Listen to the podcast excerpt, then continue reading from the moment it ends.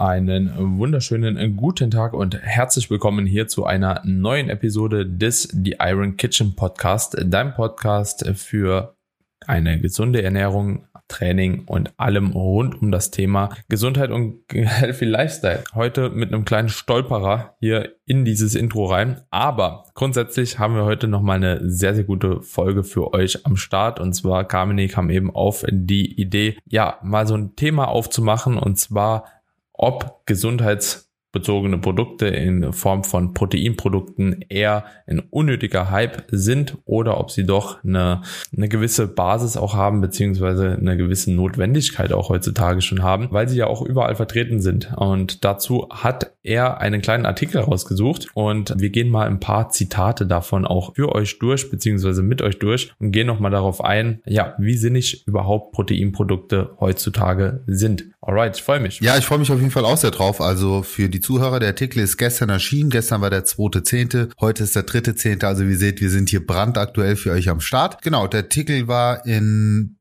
der Spiegel-Zeitschrift. Wurde mir von einem Community-Mitglied durchgeschickt, dass ich da mal drüber schauen soll und gegebenenfalls auch mal in meiner Story darüber berichte. Ja, und ich dachte mir, das ist ein sehr, sehr cooles Diskussionsthema für uns. Und ich würde einfach mal direkt das Intro vorlesen. Und genau, dann können wir auf einige Aspekte eingehen. Und ich denke, das ist auch für die Zuhörer ganz spannend, denn ja, Proteinprodukte sind allgegenwärtig. Und am Ende werden wir uns natürlich auch drüber unterhalten, was davon ist sinnvoll, was davon ist Hype, ja, was ist Geldmacherei, denn auch da muss man differenzieren. Also, erstmal Überschrift, der seltsame Proteinhype in Deutschlands Supermärkten. Mehr Power, mehr Leistung, mehr innere Kraft. In Lebensmittelläden türmen sich Produkte mit Eiweißzusatz. Ein Milliardengeschäft für die Industrie, wertlos für die Gesundheit und die Verbraucher zahlen drauf. Das ist erstmal so der Titel mit dem Untertitel sozusagen. Und im Grunde genommen geht es dann in dem Artikel darum, dass Proteinprodukte wie so oft als unsinnig, als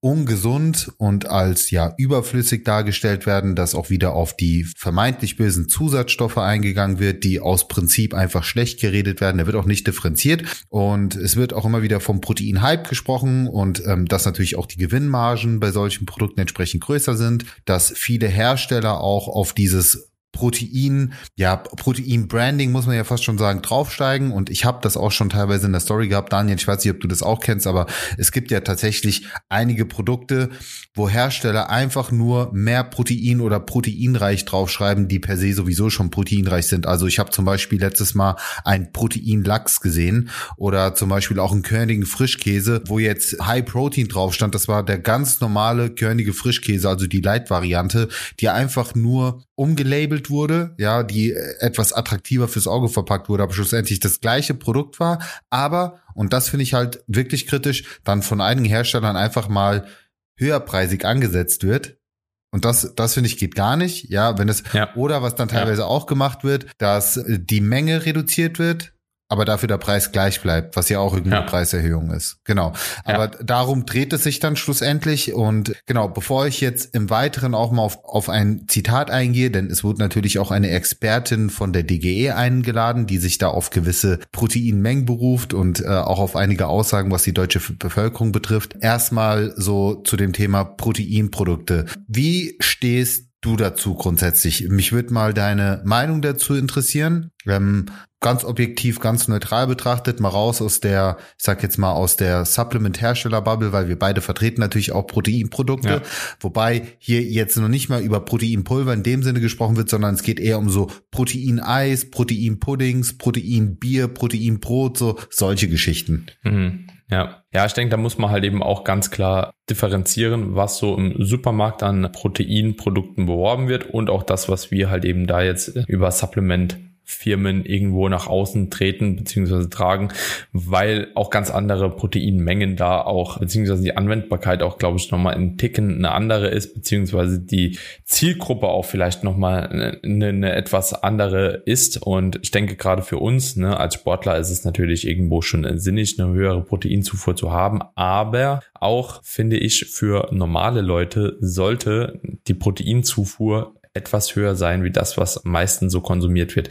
Ganz spannend sind auch so RTL-Beiträge beispielsweise. Ne? Da gibt's halt eben auch bei RTL Extra oder so immer mal wieder Dokus, wo sie einfach Reporter auch so ein bisschen so begleiten und mal schauen, wie viel Protein die wirklich essen und was für ein Fehlglaube halt eben auch gegenüber Protein eigentlich noch besteht. Ne? Und wenn du dir halt eben so eine Normalbevölkerung anschaust, ne, da sind halt eben Proteinmengen von 40 bis 70 Gramm täglich halt eben tatsächlich der Standard, sage ich jetzt mal, und das von jeglichem Körpergewicht. Also so, ne? Und das ist einfach natürlich zu wenig. Ne? Also ist einfach per se zu wenig und dementsprechend denke ich, dass es auf jeden Fall schon sinnig ist, dass Protein in gewisser Maßen einen Hype erfährt, weil es auch gesundheitlich einfach einige Vorteile mit sich bringt und jetzt nicht nur ja der Fitnessindustrie einen Vorteil bringen kann oder Sportlern einen Vorteil bringen kann, sondern man darf halt eben auch nicht vergessen, so am Protein ist ja auch das Immunsystem halt eben sehr, sehr stark geknüpft, sind aber auch in gewissermaßen diese ganzen Muskelaufbauprozesse geknüpft, Regenerationsprozesse und vieles mehr. Also es ist ja jetzt nicht so, als ob der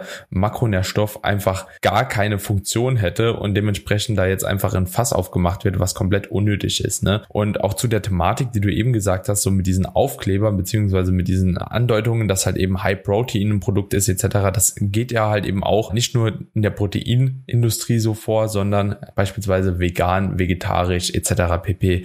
wird ja auch alles halt eben mittlerweile so beschriftet. Draufgestempelt. Ne? Apfelsaft als vegan ja. irgendwie abgestempelt. Ja gut, was soll's halt sonst sein? Ne? Vegane Banane. Ah ja, cool danke für die Info halt, ne? Ich denke, für uns ist es noch mal ein bisschen besser erkenntlich tatsächlich, weil wir uns halt wirklich auch sehr, sehr viel mit Ernährung beschäftigen. Aber ich finde per se den Hinweis, ohne das halt eben teurer zu vermarkten, eigentlich gar nicht mal so schlecht. Vielleicht dann nochmal wichtig für Zuhörer, ab wann kann man denn überhaupt von einem hohen Proteingehalt sprechen oder eiweißreich, weil da gibt es ja auch ganz klar, ganz klare gesetzliche Regularien. Also laut EU-Recht müssen, soweit ich informiert bin, ich glaube 20 Prozent des Nährwertgehaltes des, aus Protein bestehen, um das Ganze als eiweißreich zu bezeichnen. Ich glaube oder 10 Gramm auf 100, oder? Kann das sein? Ähm, also ich glaube, es und, wird und oder ich glaube, ich, so. ich glaube, es wird auf Prozent festgelegt und mit äh, es gibt auf jeden Fall noch was eiweißreich und Boah, fällt mir gerade nicht ein. Auf jeden Fall gibt's da noch einen, noch einen weiteren unteren Grenzwert. Der liegt, glaube ich, irgendwo bei 10, 12 Prozent, wo du es dann, glaube ich, als Proteinlebensmittel deklarieren darfst. Irgendwie sowas in der Richtung. Aber schlussendlich ist für mich immer entscheidend, nicht nur wie viel Gesamteiweißgehalt ist drin, sondern, und das ist ja auch ein Teil der Aufklärungsarbeit, auch immer zu gucken, wie ist denn das Protein zu Kalorienverhältnis. Also jetzt mal ganz blöd gesagt, wenn ich 20, ja, ich sag jetzt mal eine Erdnussbutter, hat jetzt 30 Gramm Eiweiß meinetwegen auf 100 Gramm. Ich sag jetzt einfach mal eine Zahl. Ja. Dafür aber irgendwie 60 60, 70 Gramm Fett, dann ist das für mich kein gutes Proteinlebensmittel. Also nur weil viel Eiweiß enthalten ist, heißt es das nicht, dass das Lebensmittel gut ist. Ja, und ich spreche jetzt ja. hier von einem Naturlebensmittel wie eine Erdnussbutter. Das gibt's natürlich auch ganz oft in Supermärkten. Da gibt's die Proteinnüsse. Ja, Nüsse haben von Natur aus einen gewissen Eiweißgehalt. Ja gut, aber wenn jetzt natürlich der der uninformierte Endverbraucher darauf schließt, dass das Proteinprodukt besser sei als normale Nüsse und oder vielleicht sogar hey, das ist gesund und deswegen kann ich jetzt in größeren Mengen davon essen und sich dann wiederum aber kalorisch ein Problem schafft, naja, dann hast du das Problem nicht gelöst. Also ich verstehe schon, dass es teilweise irreführend ist, aber das kannst du ja dann nicht den Lebensmittelherstellern als Fehler oder als irreführend irgendwie unter die Nase reiben, sondern das ist ja dann der uninformierte Verbraucher. Schlussendlich, ja. so, ne, also so ein bisschen Lebensmittelkunde ja. sollte man ja haben und zumindest mal eine Verpackung umdrehen können und sich das Produkt anschauen können oder gucken, okay, wie, wie sind die Nährwerte. Also finde ich auch schon wichtig, dass man da ein Stück weit Lebensmittelhersteller auch enthaftet und sagt, naja, man sollte ja auch irgendwo mündiger Konsument werden. Hm. Und, und wie gesagt, an sich per se gibt's da auch Vor- und Nachteile für. Ne? Also wie ich schon angedeutet habe, ich finde es gar nicht mal so schlecht, wenn jetzt wirklich Personen gar keine Ahnung von Lebensmitteln haben, ja, gar keine Ahnung von Ernährung haben, wenn man dann auf ein Produkt High Protein schreibt, ja, egal ob das jetzt halt eben in Schinken ist, ob das das halt eben, keine Ahnung, ein Körniger Frischkäse ist, ein Magerquark und da einfach High Protein drauf schreibt, ja, dann kann das natürlich auch schon mal die Person vielleicht dazu bringen, bewusster halt eben auch überhaupt mal einen Blick drauf zu werfen, so, was ist denn das überhaupt, ne? Und ich kann mich halt eben auch noch an die Anfänge erinnern, als ich wirklich noch gar keine Ahnung von Makronährstoffe habe oder hatte. Und es gibt viele Leute da draußen, wissen immer noch nicht, wenn sie sich umdrehen, beziehungsweise ein Produkt umdrehen, was sind denn überhaupt diese Makronährstoffe, diese Nährwerttabelle? Ja, was was ist das? Was ist das überhaupt, ne? Und aber wenn sie dann schon mal Protein mit was eigentlich Gutem verknüpfen, ja, mit was Sinnvollem und sich damit den Einstieg zumindest mal da gewähren können, ja, dann ist das per se nicht unbedingt nur schlecht. Aber klar, ich sehe das halt eben auch wie du, das Verhältnis muss halt eben stimmen, aber das wäre dann der nächste Schritt, dass man dann halt vielleicht sagt, okay, ihr müsst nochmal so eine Unterteilung her. Ne? Es gibt für und wieder Ge so ein bisschen. Gibt's auf jeden ne? Fall. Also, also ja. bin ich voll bei dir. Hier, hier sind ja, hier kommen jetzt auch erstmal ein paar schöne Zitate, auf die wir uns mal beziehen können. Ich äh, starte einfach mal rein. Also zum Beispiel wird dann hier geschrieben, dahinter stehe, also ne, hinter den Proteinprodukten stehe nicht unbedingt der Wunsch nach mehr Muskelmasse oder Fitness, sagt Hannah Kehl, Konsumexpertin der Consumer Panel, bla bla bla. Oft geht es Verbraucherinnen und Verbrauchern eher um den Healthy Cheat Moment. Wenn schon Pudding, dann ein, der mir ein besseres Gefühl gibt. Ja, also stimme ich zu, kann definitiv sein, aber Fakt ist doch, dem ist auch so. Also es macht nun mal schon ja. einen Unterschied, ob ich einen Proteinpudding mit 20 Gramm Pudding esse oder ob ich einen stinknormalen Pudding mit, keine Ahnung, 30 Gramm Zucker mir reinpfeife mit einem niedrigen Proteingehalt oder fast, oder ja doch, irgendwas wird's haben, weil das ist ja Milchprodukt ja, ja. und mit, keine Ahnung, der, der sechsfache Menge an Fett. Also erstmal macht das, macht das kalorischen Riesenunterschied und auf der anderen Seite macht's aber auch zum Beispiel einen Unterschied, was vielleicht den Appetit danach angeht. Vielleicht macht dem 0815 Konsumenten im Proteinpudding auch satter aufgrund des Eiweißgehalts und fördert nicht Heißhunger, was bei einem normalen Pudding wahrscheinlicher ist, wenn du halt diese Zucker- und Fettkombi hast und du vielleicht auch ich sag mal, mehr Cravings bekommst, Stichwort Palatability und so weiter. Also ja, es macht schon einen Unterschied. Und wenn ich jetzt meinen Eltern Proteinpudding oder normalen Pudding vorsetzen dürfte, dann würde ich immer den Proteinpudding wählen. Einfach aufgrund dessen, weil das definitiv der Pudding ist, der besser ist und der auch ein besseres Gefühl geben wird. Also stehe ich auch zu. Ja, ja da gibt doch gar nichts äh, dazu oder? zu stehen, sage sag, sag ich mal, ja, wollte ich gerade sagen, das ist für mich auch eigentlich eine Sache, wenn wir jetzt von dem Gesundheitsaspekt sprechen, der ist indiskutabel. Ja, für besonders und jetzt kommt das Ding, ne? Mehr noch ich, ich für die Normalbevölkerung für wie für uns. Ja, eben das. das ist erst ich habe hab hier einen für dich, da kannst du mal drauf eingehen. Denn direkt im nächsten ja. Absatz, dabei mangelt es den Menschen hierzulande kaum an Eiweiß. Im Durchschnitt liege die Aufnahme von Protein deutlich über den empfohlenen Mengen, sagt Astrid Donades von der Deutschen Gesellschaft für Ernährung. Wer sich normal ernährt und nicht übermäßig Sport treibt, braucht in der Regel keine zusätzliche Proteinversorgung. Auf die von der aufgepasst DGE empfohlenen 0,8 Gramm Eiweiß pro Kilogramm Körpergewicht am Tag komme man mit einer ausgewogenen Ernährung auch so hin. Da sind auf jeden Fall einige Punkte. Ja, fangen wir mal ja. an mit der 0,8 Gramm Eiweißregel. Daniel, weißt du, was hinter den 0,8 Gramm liegt? Ich glaube schon. Ich habe das äh, vorhin in meiner Story mal erklärt. Ist, ist, ist in, das, inwiefern liegt? Also ähm, da, äh, was ich sag mal die empfohlene Zufuhr betrifft, ist das wirklich eine empfohlene Zufuhr oder vielleicht eine Mindestmenge, die man erreichen sollte? Ich glaube weder noch tatsächlich. Nee, tatsächlich also ist das die, ist, die Mindestmenge. Es ist die Mindestmenge, ja. aber das ist die aber, Mindestmenge, um nicht in eine Eiweißmangelsituation zu kommen. Das wurde damals errechnet. Da wurde geguckt, la lauter Stickstoffbilanz, wie viel Eiweiß ist minimal nötig, um nicht in eine Eiweißmangelsituation reinzurutschen, wo du halt ähm, Muskelverlust riskierst und so weiter. Und da lag die, die Zufuhrempfehlung bei 0,66 Gramm und da wird dann nochmal ein Sicherheitspuffer draufgerechnet und so kam man auf die 0,8 Gramm. Und eigentlich müsste es heißen, empfohlene Minimalzufuhr und nicht empfohlene Zufuhr. Ja, und was mir da jetzt halt eben auch nochmal direkt halt eben mit in den Kopf schießt, so, ne, mit einer ausgewogenen Ernährung kommt man halt eben auf diese Zufuhr. Boah, also. Ja, kommt man, Bro, du und ich. Ja, also, ja.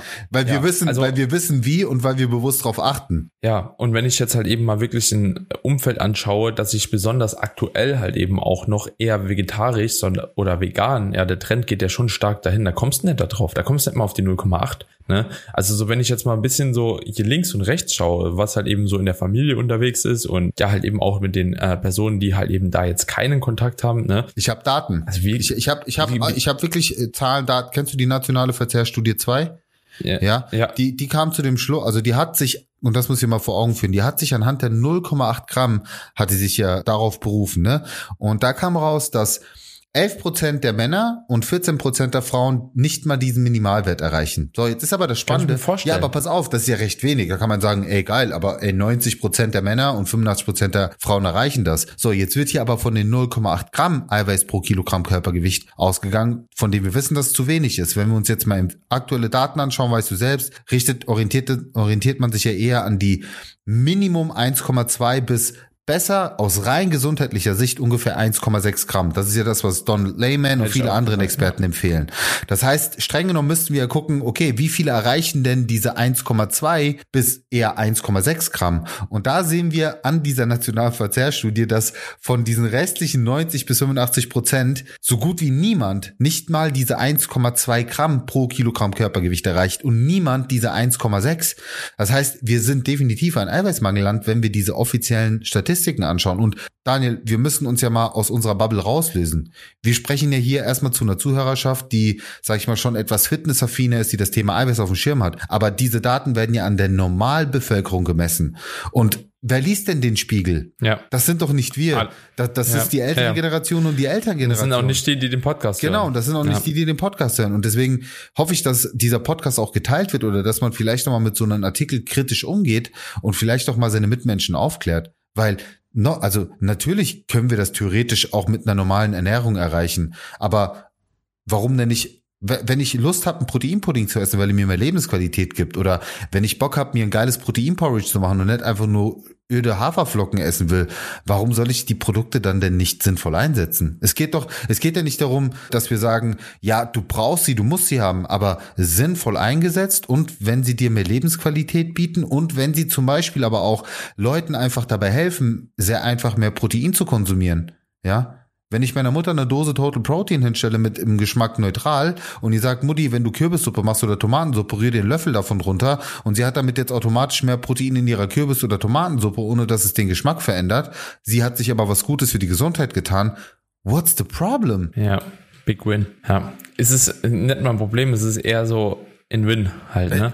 Äh, absolut. Ja, und was halt auch immer so ein bisschen problematisch ist, ist meiner Meinung nach halt eben auch die Thematik, dass halt eben diese High-Protein-Produkte als eher negativ jetzt hier dargestellt werden. Aber im Endeffekt so geht es, wie du schon gesagt hast, auch ja damit einher. So klar, du kannst auch einen normalen Pudding essen. Wenn wir jetzt einfach nur mal den High-Protein-Pudding nehmen, ne? So, du kannst auch einen normalen Pudding kaufen äh, aus der Dose. Was ich als äh, deutlich größeres Problem äh, sehe, ist halt eben, dass damit einhergehend, ja, erstens der Preis von dem High-Protein-Produkt gegenüber einem normalen Produkt, glaube ich, nicht höher ist. Das ist schon mal das Erste. Also sehe ich nicht wirklich so, wenn ich im Supermarkt durch die Regale laufe, was halt eben, manchmal ist es halt eben auch nicht so vergleichbar. Ne? Also ich habe keine Referenzwerte von Ehrmann, von einem normalen Pudding oder so oder von einem vergleichbaren Joghurt. Es gibt ja nicht einmal die High-Protein-Variante und einmal, ist meistens ein komplett eigenes Produkt. Aber ich glaube tatsächlich nicht, dass sie signifikant teurer sind, dafür, dass sie halt eben eigentlich gesundheitlich deutlich besser sind.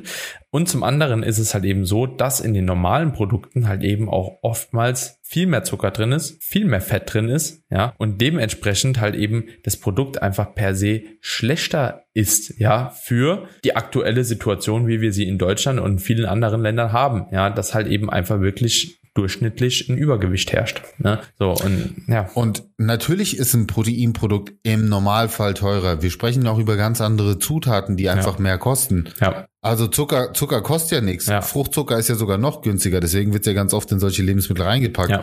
ja, also so Leute, da müssen wir auch mal die Kirche im Dorf lassen. Ich will nicht sagen, dass es immer gerechtfertigt ist, so ein Preis. Es gibt sicherlich auch überteuerte Produkte, ohne Wenn und Aber. Aber alles über einen Kamm zu scheren, und genau das stört mich ja daran. Es ist immer so schwarz-weiß, schlecht, gut. Es gibt ja auch eine Grauzone. Ja, ich selbst sage ja auch, dass es einige Proteinprodukte gibt, die völliger Schwachsinn sind und die man niemals so bezeichnen sollte oder die irreführend sind. Aber dafür gibt's auf der anderen Seite eben auch wirklich gute und sinnvolle Produkte. Und so sollte man noch arbeiten. Auch redaktionell sollte man so arbeiten. Und äh, auch mal gucken, was lade ich mir für Experten ein. Da wird eine DGE-Expertin eingeladen, die sich immer noch auf 0,8 Gramm Proteine als empfohlene Zufuhr äh, hier für eine empfohlene Zufuhr ausspricht, wo ich mich halt frage, ist das wirklich eine Expertin, die so veraltete Informationen noch weitergibt? Ja, und davon gibt's ja, und davon gibt's ja einige. Und ich meine, es gibt aktuelle Daten und die, die sind sehr, sehr eindeutig und äh, auch was ältere Personengruppen betrifft und nicht wie früher nur an eine sportspezifische Zielgruppe orientiert, sondern wirklich aus rein gesundheitlicher Sicht sind die Empfehlungen doppelt so hoch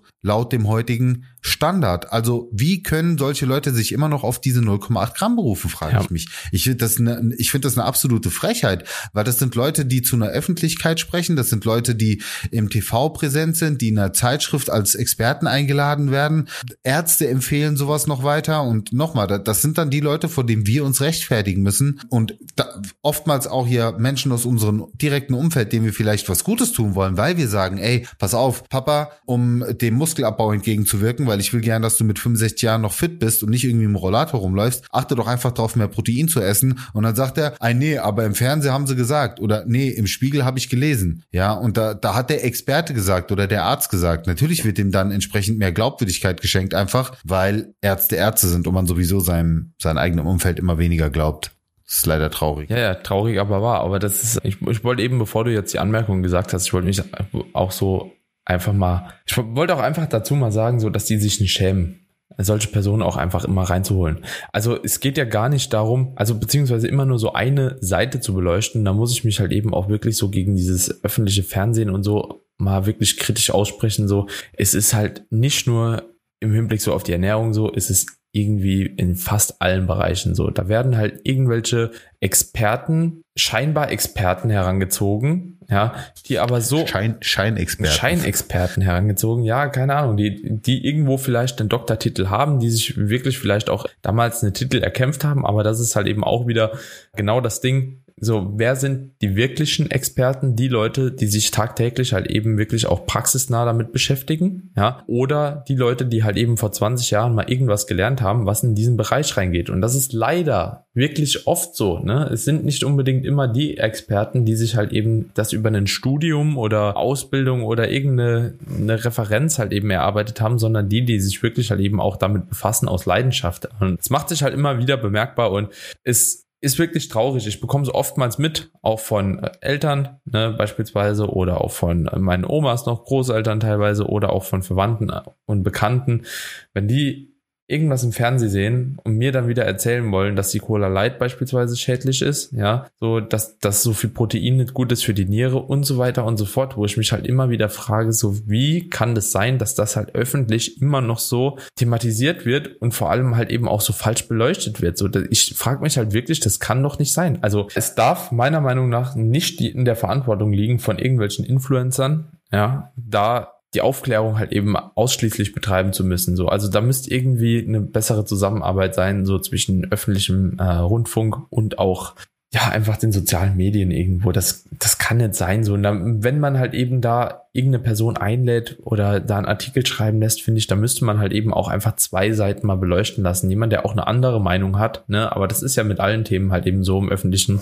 dass da oftmals halt eben nur eine Seite sehr, sehr stark beleuchtet wird, ja. Ja, Sei wo, es jetzt wo Ernährung willst du da die oder Schnittstelle finden? Das ist ja das Problem. Wo willst du da die Schnittstelle finden? Ich habe von meiner Seite aus. Die Argumentationsbasis ist ja auch nie gegeben, weißt du? Dann, dann berufst du dich in dem Moment auf Studio oder Meta-Analyse XY, ne? Und dann, dann heißt es einfach nein. Ja, ja. So, nee, ist nicht so. Oder, oder, ja, es, oder es wird dem einfach, genau, oder es wird dem einfach gar keine Aufmerksamkeit geschenkt. Und ich meine, das, das ist ja dann nicht nur das Protein, weißt du, dann steht hier zum Beispiel auch, diese Produkte sind hochverarbeitet und oft minderwertig, voller Aromastoffe statt vieler Früchte, voller fragwürdiger Süßstoffe, manchmal auch Stabilisatoren. Also ich sage damit ja auch nicht, ähm, dass das gut ist, ja. Ähm, aber auf der anderen Seite hochverarbeitet heißt nicht immer schlecht. Nicht alle Aromastoffe oder Süßstoffe sind schlecht oder kritisch, ja. Also und Stabilisatoren sind per se auch nicht was Schlimmes. Also das ist halt immer so dieses Ding, dieses Extreme, ja. Äh, und vor allen Dingen ernährt man sich nur davon.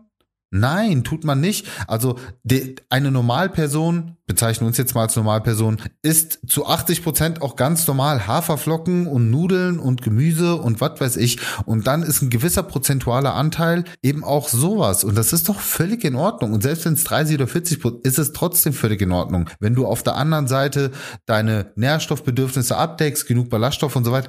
So. Ja, ja. Also ich würde sogar sagen, so in einem höheren Maß, wenn die Verträglichkeit von dir da gegeben ist. Ne? Wenn du eine Unverträglichkeit hast, können wir nochmal drüber sprechen. Aber man kann ja auch nicht einfach von diesem ein bis fünf Prozent ausgehen, so die eventuell gegen irgendwas eine Unverträglichkeit haben. So, dann darfst du gar nichts mehr so auf der, auf der Welt essen, so, ne? Also, ganz ehrlich, ich könnte auch sechs Proteinpuddings am Tag essen, so, und das wäre okay für mich. Weißt du, wie ich meine? So, das, also ich sehe das halt wirklich absolut nicht kritisch. So, nicht nur so, ich versuche beide Seiten zu verstehen. Nee, es ist kein Problem. Wenn du es verträgst und wenn dir das Essen nicht auf die Nerven geht, so dann go for it. Ja, und dann ess halt eben deine, keine Ahnung, sechs Proteinpuddings am Tag, wenn es dir dabei hilft, irgendwie auf dein Protein zu kommen, so, ne? Mach das, ja. Bevor du zu wenig Protein isst, dann lieber so. Aber um abschließend vielleicht nochmal ein kleines Thema halt eben hier auch nochmal anzusprechen. Ich finde es trotzdem auch Bullshit, dass auf jedem Produkt jetzt mittlerweile High Protein draufsteht, ne? Beziehungsweise Proteinprodukt, ne? Das ist nochmal die andere Thematik, weil jetzt das meinen sie oder das würde ich auch wirklich unter diesem Punkt Hype bringen. Ja, wenn halt jedes Produkt mit 8 Gramm Eiweiß irgendwie als Proteinprodukt halt eben dargestellt wird, ist es halt eben faktisch auch ein Problem. So, ne, weil das einfach halt eben da die Leute einfach wieder nur verwirrt und das ist halt eben dieser Hype und dieses Marketing, aber es gibt halt eben super viele richtig geil ausgedachte Produkte, wie beispielsweise den High Protein Pudding. Erzähl mal irgendjemand von vor 15 Jahren so, wie wir heute eine Diät gestalten. Die, äh, die lachen darüber, ne? So, die denken, die wären im Himmel halt, ne, wenn die High Protein Pudding essen können, so wenn die ein Proteineis essen können, wenn die keine Ahnung, äh, Proteinriegel haben, die halt nicht nach Backsteinen schmecken und so das ist wirklich ein Segen für jeden, der Körpergewicht verlieren möchte. So, ne? Und das ist wirklich eine, eine, gute Sache, dass wir die Produkte zur Verfügung haben. So, wie gesagt, wenn das Marketing noch ein bisschen angepasst wird, wenn dahingehend eventuell halt eben nicht jedes Produkt so fancy gestaltet wird, dass man halt eben da überhaupt einen Kritikpunkt hat, sondern wirklich sinnige Produkte auf den Markt kommen, dann kann man das als gut heißen, aber irgendwo muss natürlich auch so die Grenze gezogen werden, was ist jetzt noch sinnig, was ist in der Anwendbarkeit gut und was ist einfach halt eben, um Geld zu verdienen und die Leute zu verwirren. So, ne? Aber da fühlen wir uns auch wieder nicht mehr so angesprochen, weil weil wir halt wissen, was ist halt wirklich drin, weil wir die Nährwerttabelle lesen können. Und dementsprechend, Leute, wenn ihr da noch nicht die Unterteilung machen könnt, beschäftigt euch wirklich gezielt mit Nährwerttabellen, beschäftigt euch mit Makronährstoffen und dann könnt ihr evaluieren, ja, wenn ihr verschiedene Produkte miteinander vergleicht, hat dieses Produkt mit dem High Protein Sticker jetzt eine Relevanz für einen oder hat sie es eben nicht. Ne? Also so macht es Sinn, das zu konsumieren, macht die, dieser höhere Preis eventuell bei dem Produkt in Sinn oder eben nicht. Also am Ende ist es unsere Verantwortung wie mit allem halt. Ne? So, Du bist verantwortlich für das. Sehr, was du sehr schönes abschließendes Statement. Gefällt mir. Also ich hoffe, euch hat auch mal diese etwas andere Podcast-Episode gefallen, wo wir uns kritisch mit so einem Artikel auseinandergesetzt haben. Davon sind ja auch einige in den letzten Monaten und Jahren erschienen, auch viele Fernsehberichte. Also auch sowas finde ich durchaus interessant. Wir haben euch ganz oft angeboten, dass ihr uns äh, eure Szenarien durchschickt, aber auch sowas finde ich spannend, mal auseinanderzunehmen. Also wenn ihr auch mal Artikel habt, wo ihr sagt, hey, schaut doch mal drüber oder was haltet ihr davon? Auch sowas könnt ihr uns sehr gerne durchschicken, dann können wir das mal hier in, in der Podcast-Episode ähm, kritisch hinterfragen. Also ich, ich fand die Podcast-Folge spannend, auch mal so dein Input dazu. Ich hoffe auch für euch als Zuhörer und wenn euch genau solche Episoden gefallen oder auch speziell diese gefallen hat, dann lasst uns doch mal hier an der Stelle eine 5-Sterne-Bewertung da. Das haben jetzt auch viele in den letzten, ja, in den letzten Wochen nachgeholt. Also vielen Dank auch an alle treuen Zuhörer, die das bisher noch nicht gemacht haben und jetzt bitte dann tun. Hilft uns enorm dabei, dass der Podcast weiter wächst, dass es mehr Leute erreicht, dass wir uns auch in dem Ranking etwas weiter steigern und einfach weiterhin die gleichbleibende Qualität für euch hier abliefern. Also vielen, vielen Dank dafür. Ich würde sagen, das war ein super Abschluss. Und in dem Zuge hören wir uns in der nächsten Episode dann wieder. Bis dahin, Leute. Ciao. Ciao, ciao.